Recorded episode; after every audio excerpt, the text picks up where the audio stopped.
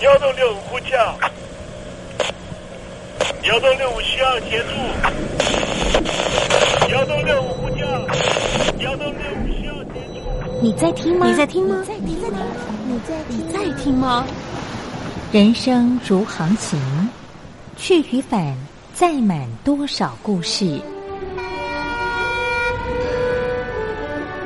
你要睡上下铺吗？后面这个地方。如果吵得太烈的话，三天都没有洗澡，真的很累，地上就躺着就睡了。我有看到我父母亲，我现在是要去看父母亲的状况。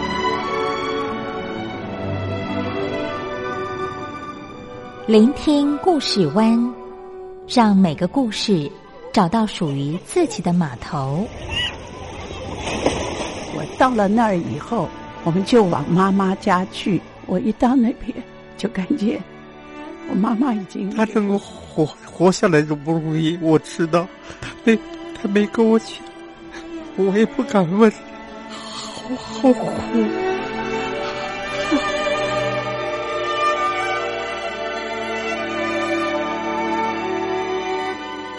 聆听故事湾，聆听故事湾。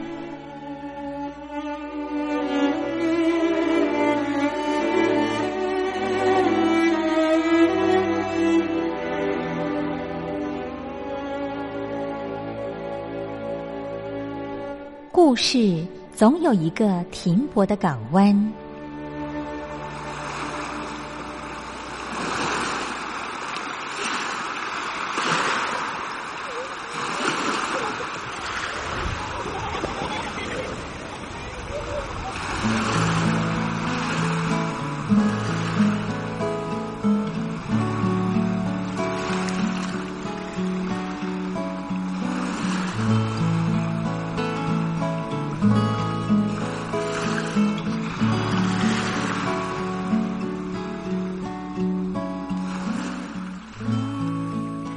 三四五六七七六五四三二一，大陆听众朋友您好，我是您的好朋友东山林，在台北问候您。正在为您进行的栏目就是聆听故事湾，一二三四五六七七六五四三二一，全年无休，每天在空中为您服务。您在每天的凌晨三点十分，或是傍晚的六点十分，都可以在光华之声频道收听到这个栏目。聆听寰宇趋势，不用太多解释，因为聪明的你心中自有诠释。亲爱的听众朋友，我们的节目早晚各一次，听众朋友你可以选择最适宜的时间，和东山林共度这短暂的五十分钟的时光，就在光华之声的频道空中相见。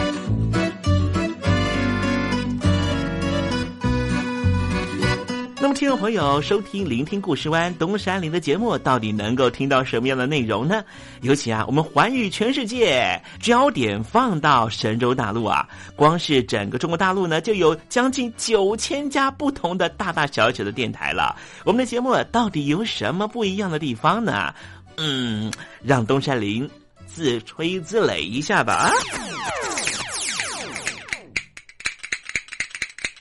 宫中频道何其多，赵钱孙李挺能说。热点平地上直播，仔细听来差不多。直播室外领导多，你说他能怎么说？开场才说查黑窝，碰上土狼不敢摸。主播低头翻翻稿，导播左右反复搓，想到孩子泪婆娑。好了好了，都别说，且听东山林怎么说。东山林不是红太狼，也不是那喜羊羊，亲亲海上一叶舟，才能自在自在说。客官呐、你拉把椅子随便坐，袒胸露背床上卧，怎么自在怎么做，就当这是自己家，自己家。睁大眼睛，show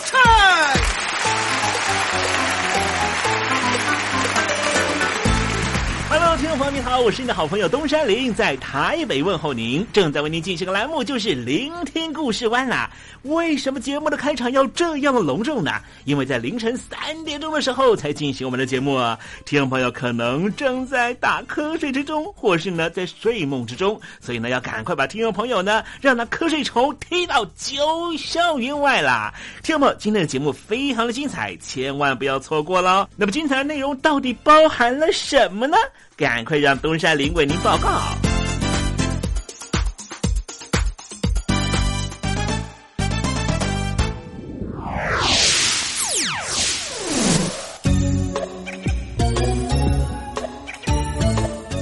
星期五，星期五，猴子去跳舞。最近啊，北京当局跟这个曼谷当局呢签订了一个合同啊，这个合同呢是跟高铁有关系的啊，就是说呢啊要来盖泰国的第一条高铁，那第一阶段呢要花的钱呢大概是一千七百九十亿的泰铢呢，那么其中部分呢是由中国大陆呢负担安装系统设计和采购啊。啊，北京方面是表示呢，这将是北京的高铁外交很重要的里程碑。不过呢，其实呢，北京的高铁外交呢，在许多西方国家呢，都受到了蛮多的阻碍啊。什么样的阻碍呢？待会在时政你懂得的环节里面再跟听众朋友介绍。那么今天节目的下半阶段为您进行的环节就是“君心似我心”。分手伤了谁？谁把它变美？我的眼泪写成了诗，已无所谓。让你再听众朋友您好，我是孙燕姿，邀请你仔细听我的专辑《完美的一天》，因为回忆，当然有东山林的陪伴，就是完美的一天。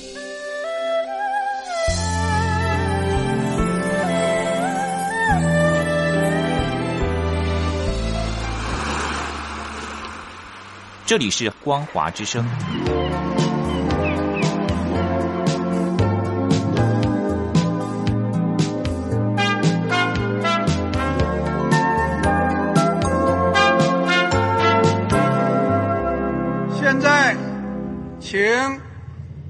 近平同志讲话。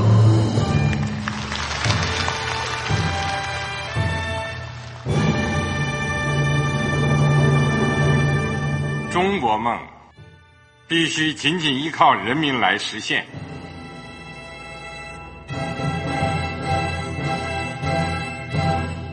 好国民得关心家事、国事、天下事。呃，谢谢发言人。我们注意到啊，现在那个外面有很多关于前中央政治局委员周永康的一些消息和报道。我不知道发言人对这个事情有没有什么可以呃透露、可以披露的？国家对于公事啊。不是什么东西都要公示的，我只能回答成这样了，你懂的。那么作为天津市来说，每年要偿还的这个公路建设的贷款量有多大？哎，这个好国民，这个偿还的得回避时政敏感议题，因为他这个这个事儿我就不好再说太细。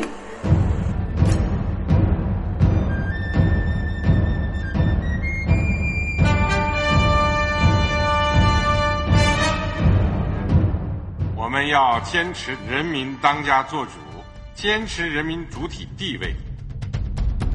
任何官方不宜说太细，期望您体谅的话题，尽在时政，你懂的。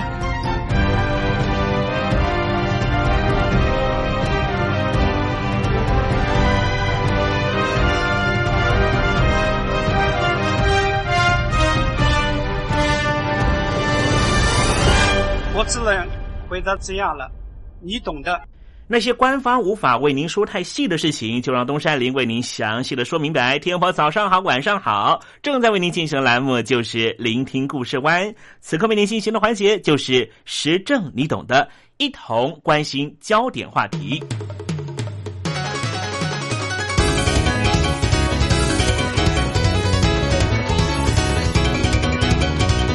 北京当局从二零零五年开始就发起了所谓的高铁外交，也成为中国大陆继乒乓外交、熊猫外交、借款外交之后，和“一带一路”建设所共同启动一种全新的外交形式。高铁外交呢，原来是以东南亚和中亚国家这些邻国作为推销高速铁路的对象，用意就是促进煤炭和铁矿石等能源资源的进口，扩大对周边国家的影响力。而之后，曾经逐步的衍生出中国大陆的外交的重要课题，并且被认为是中国外交新名词。但是现在高铁外交除了欧亚大陆之外，还不断的往非洲和美洲来拓展。高铁外交啊，曾经多次作为习近平、李克强出访的黄金名片，把它宣传成为能够和核能并列的战略出口和核心技术。但是，高铁外交以成本低、工期短、高金额低利贷款等特点，承揽多国的高铁工程，却导致于。一直碰到挫败的情况，不光是境外的高铁项目难产，甚至还取消项目的额度，比起建造经费高出将近两倍以上。那我们现在发现了，在高铁外交方面，在国际社会上似乎显露出了北京当局主观和客观条件的限制，显示出了北京高层领导似乎也意识到了相关的问题。中共的境外高铁投资不光是资讯透明度不足，而且政治经济动机似乎让很多国家心里头有些担忧。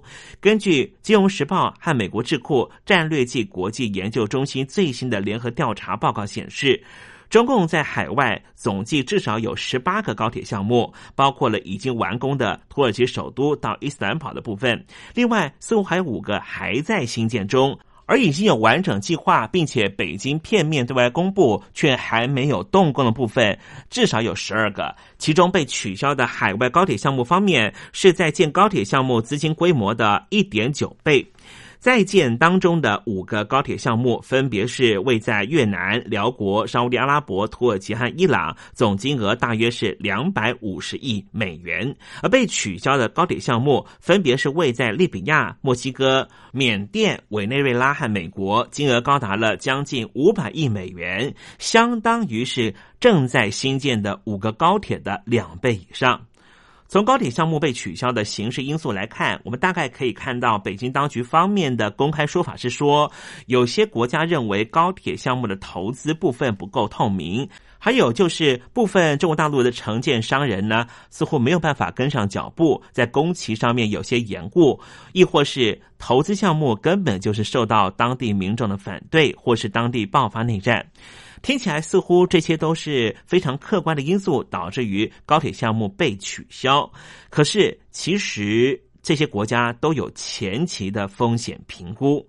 似乎都有意避开这一项原来想要和北京合作的高铁铺建工程，因此高铁项目被取消，显然存在有和中国大陆本身有关的主观因素，也就是中共经常在政治战略和急切达成交易的情势上面，刻意忽略了这个投资项目本身的商业性和外在风险，才是最终导致于项目被取消的真实原因。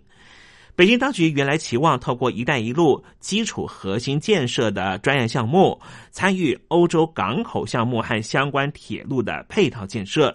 但是因为政策资讯透明度不足，引起当地民众民粹的力量反对，并且影响了中共和国际社会的互信关系。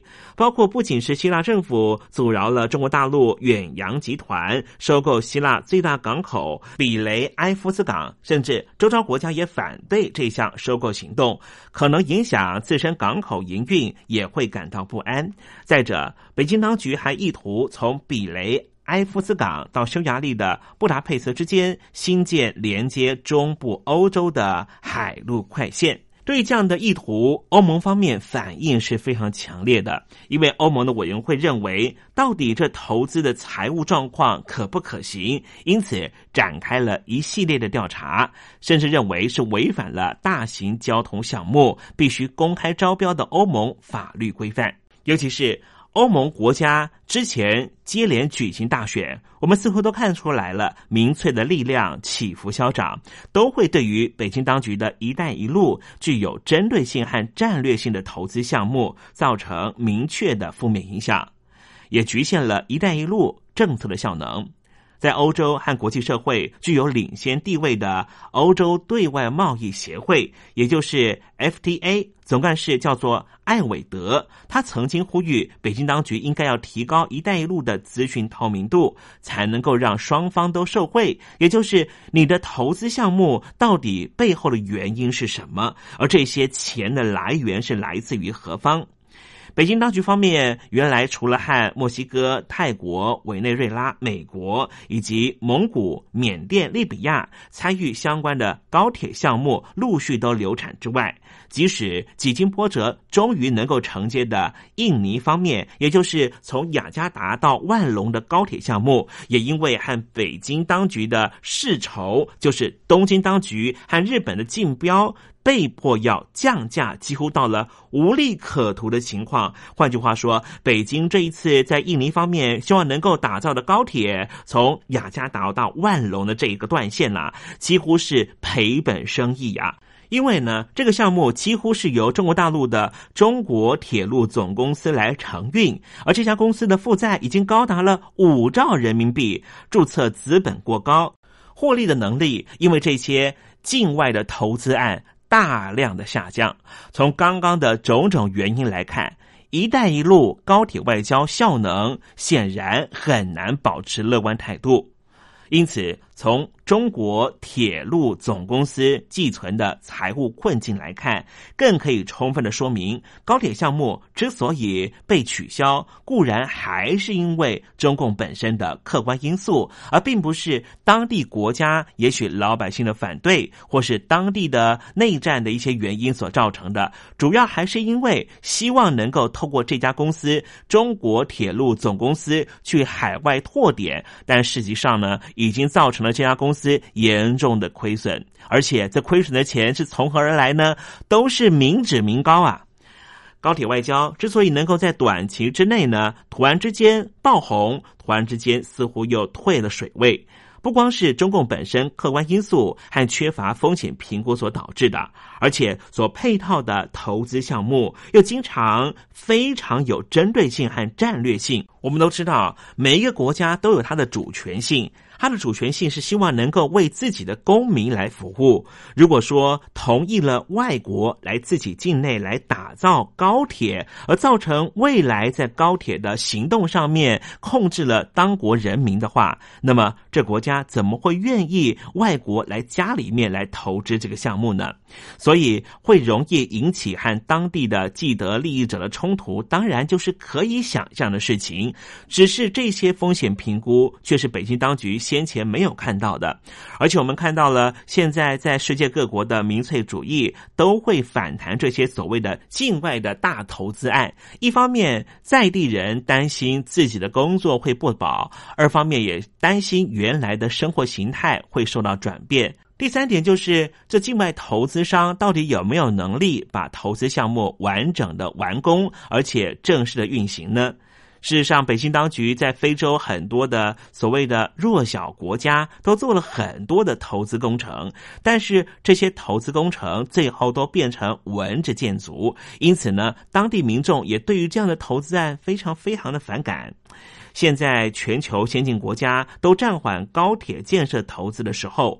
北京当局的高铁外交显然已经和国际政治经济的趋势完全相反，因为高铁投资的职能空间不仅很难以盈利来。方式为生，而且经常会引起民怨，包括了对于环境过度开发的疑虑，沿线建设却没有办法带动整体经济成长和产业技术升级，反而加重了贫富差距、人口分布失衡，还有老龄化社会的经济负担。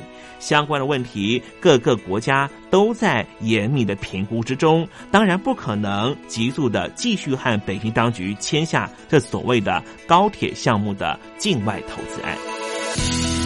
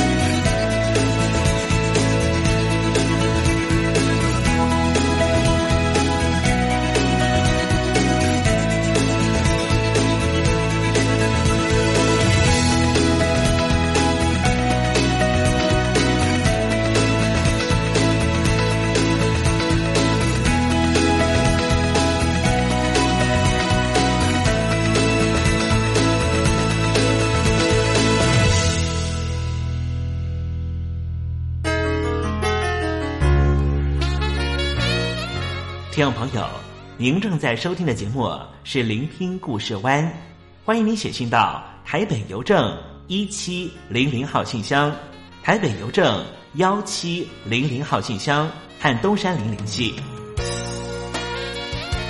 东山林就是东边的山里有只麒麟的东山林，东山林等候您的来信哦。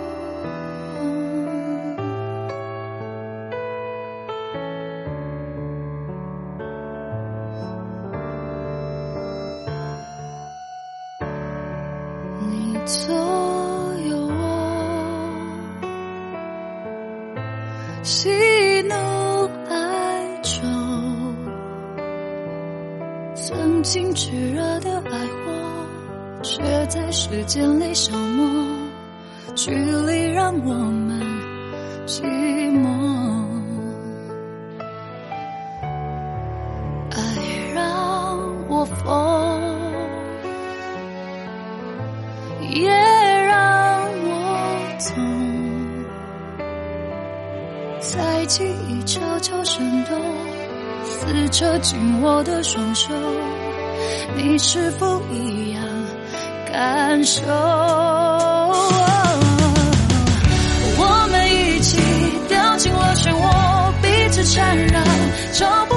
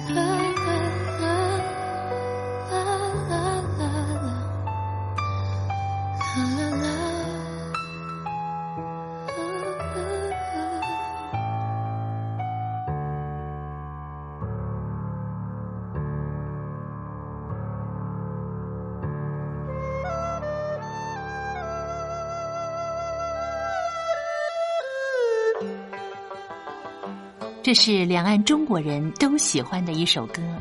小城故事多，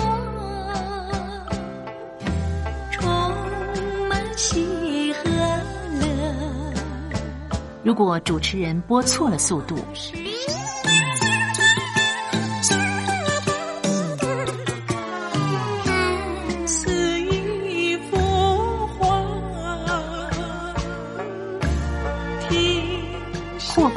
或慢的走调歌曲，都不是听众喜欢的。人生境界真善美，这里包括两岸和谐关系也得循序渐进，快慢相宜。小城故事真不错，亲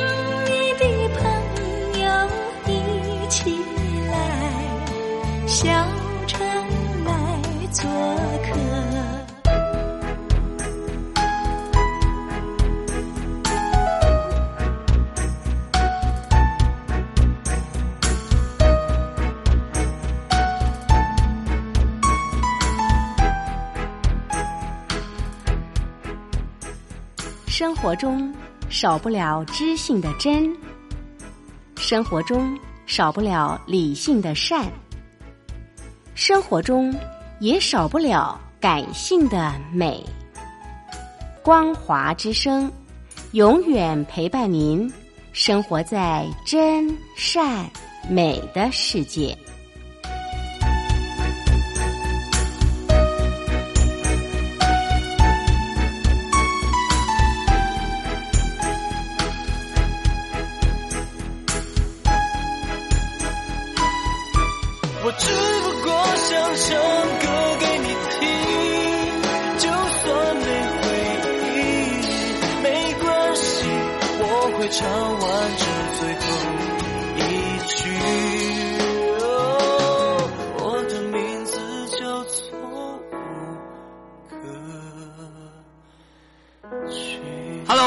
听众朋友，你好，没错，我就是吴克群。不管你现在在做什么，不管你现在在哪里，吴克群和光华之声在台北问候您。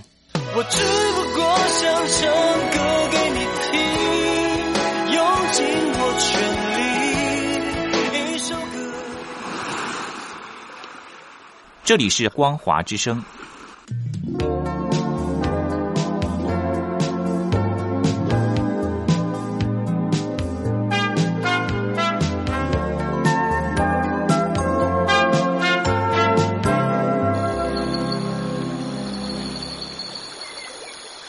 正在部队里的弟兄姊妹们，生活还适应吗？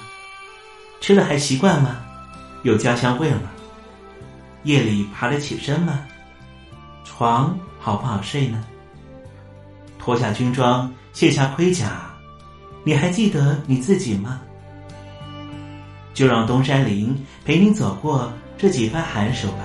多少青因为军心自我心。黄昏，一段旧情长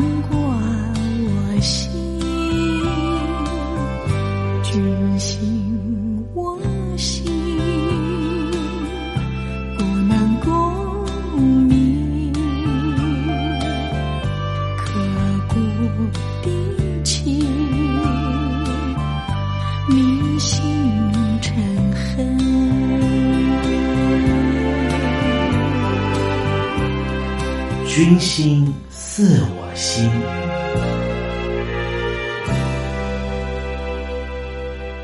先跟听众朋友分享一个小典故。有一天啊，佛印禅师和苏东坡在禅堂里面打坐。苏东坡突然问禅师说：“禅师，你看一看我坐在这里像什么？”佛印禅师仔细端详之后说：“好庄严，学士眼眉慈柔含笑，身相端严，就像一尊佛祖。”苏东坡很满意禅师的答复。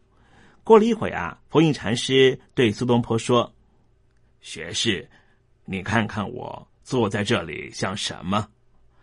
苏东坡心里想：平常被这老和尚占尽上风，弄得灰头土脸，今天可逮到机会要给他脸色瞧瞧。苏东坡就说：“啊，禅师，我老实告诉你，你坐在那边啊，像坨屎，就像牛粪一样。”佛印禅师听了毫不介意，只是呵呵一笑。苏东坡以为胜过了佛印禅师一回，得意洋洋的佛人就说：“后来他的妹妹啊，听到哥哥胜利的经过，叹了一口气呀，说：‘我的好哥哥啊，你可是输了这回。’苏东坡不明白，说：‘我怎么会输呢？明明是禅师反驳不了我的回答，怎么可能是我输呢？’苏小妹就说。”我的好哥哥啊，人家禅师心中是佛，他看你自然就是佛。你心中是牛粪，所以你看到禅师就是牛粪呢。这一段很有趣的寓意啊，也不知道是真的还是假的。不过确实呢，流传了很久，也启发了许多人。今天东山林啊，特别邀请到的是联合报系的发行人王笑兰女士，她也是军人子弟。请她谈谈她对于这方面的议题，她有什么样的看法呢？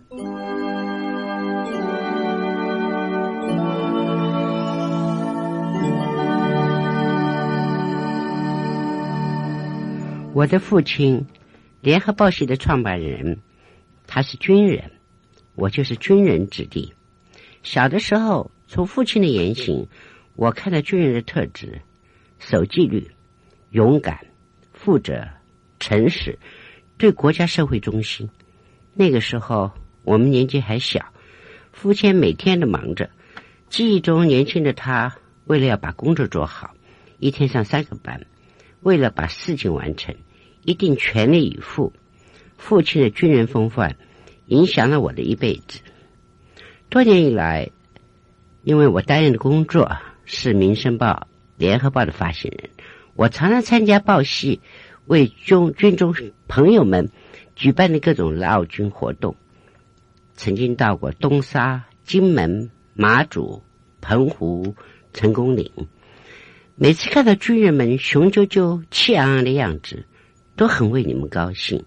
我知道你们像一块正在出没的玉，正在接受磨练，让自己成为一个真正的男人。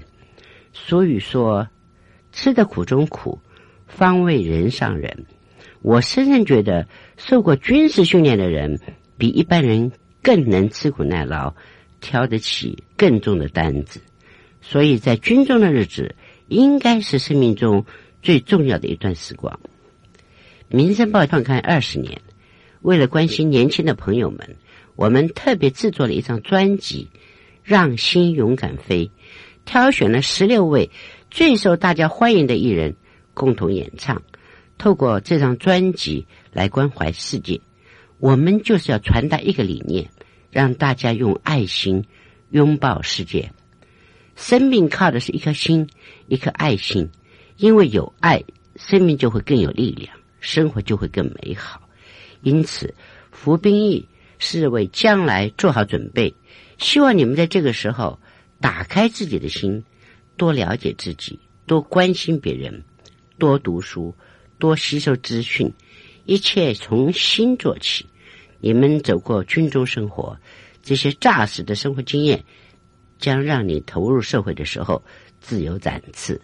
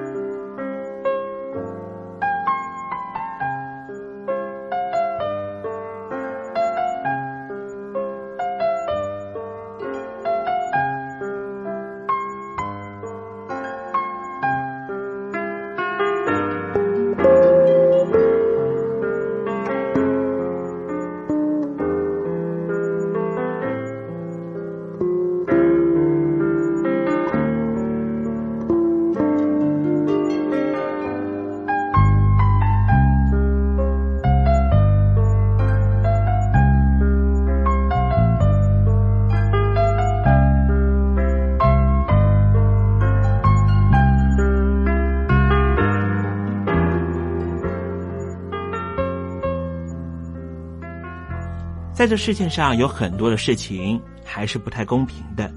虽然说我们不能够改变世界，但是我们可以改变自己啊！用爱心来面对这一切。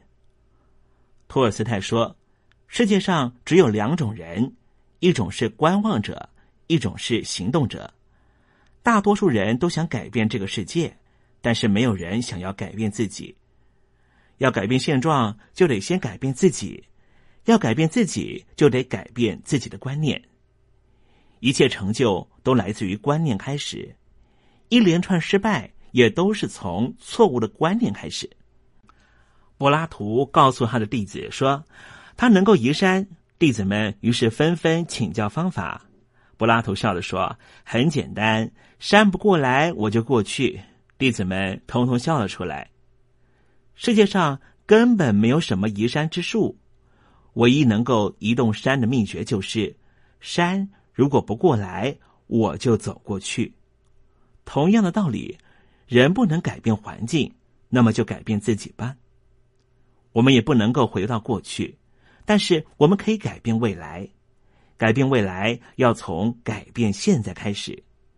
现在一点一滴的改变，都将对于我们未来造成很大影响。人生其实就是一个不断修正的现在。虽然谁也不可能成为最完美的人，但是我们都往那个完美的方向前进，这就够了。一个人的性格一旦确立，就会恒定不变，自动发挥作用。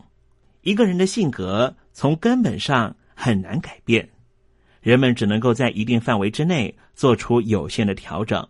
东山林走荡江湖这么多年，我自己有个体悟：很多时候做事情是很简单的，但是处理人的事情确实不太容易。人际关系的经营，有时候问题不在你自己。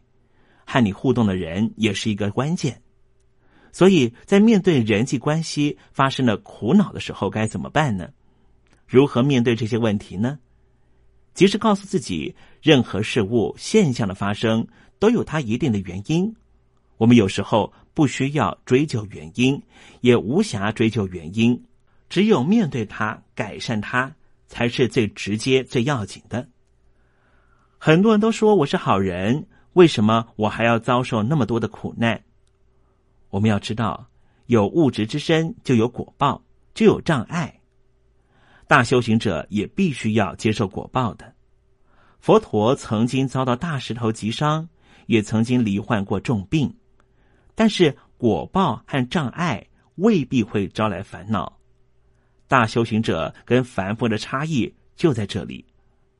凡夫被自身的处境所苦。信心就会倒退。大修行者可以放下自我，不被烦恼所障。台湾法鼓山的创办人正言法师生前的时候，常常希望大家打禅，能够静下来想一想现在的处境。他说，平常生活里面禅是可以让人安心的。为什么呢？打禅这禅的态度就是知道事实，面对事实。处理事实，然后把它放下。无论遭遇什么样的境况，都不会认为它是一件了不得的事情。如果已经知道可能会发生那么不如意的事，能够让它不发生，当然最好。如果它一定要发生，担心又有什么用呢？担心、忧虑不仅帮不了忙，可能还会让情况变得更严重。唯有面对它才是最好的方法。正言法师他说，他遇到了一些好像正在困在火海中的人来向他求救，通常他都会倾听他们的问题，知道他们所焦虑的是什么，但是不会将他们的焦虑变成是他自己的梦魇。正言法师给他们的建议有个原则：对于感情的问题，最好用理智来处理。对于家族的问题，最好用伦理来处理；即便发生了不得了的大事，也要用时间来化解、淡化它。如果真的无法避免碰到的是倒霉事，那就是面对它、接受它。能够面对它、接受它，那就等于是在处理他了。既然已经在处理了，也就不用为他担心，应该放下他，不要老是想着我该怎么办呢，而是应该睡觉照样睡，吃饭照样吃，该怎么生活就怎么生活。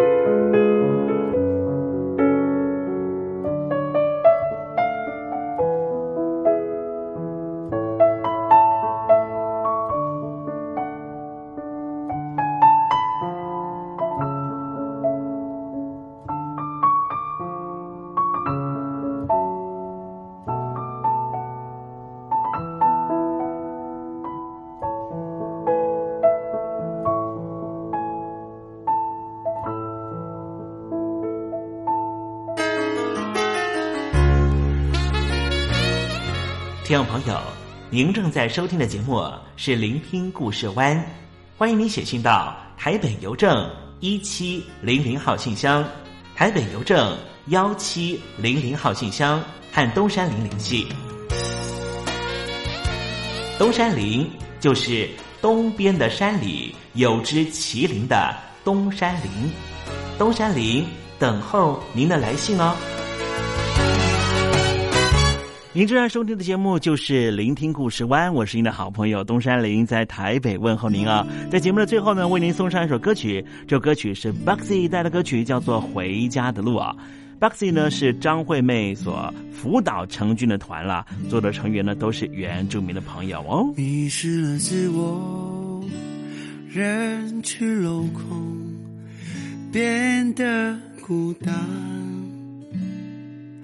不再想自己的我，记得那夜晚，你告诉我在等什么，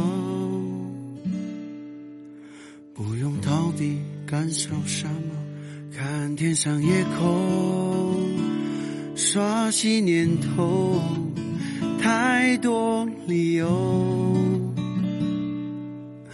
我笑了，也累了。躺在房间，不知不觉伤痕累累，废了我的感觉。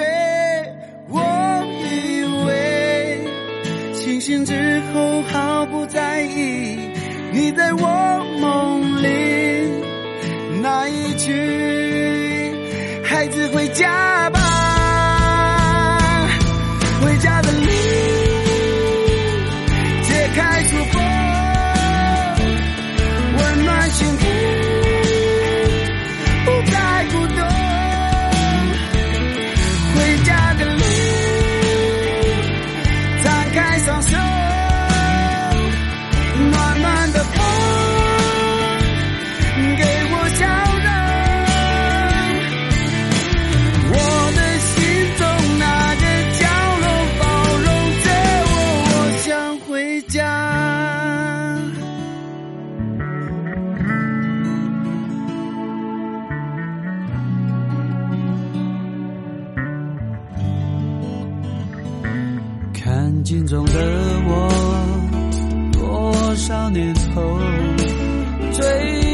什么？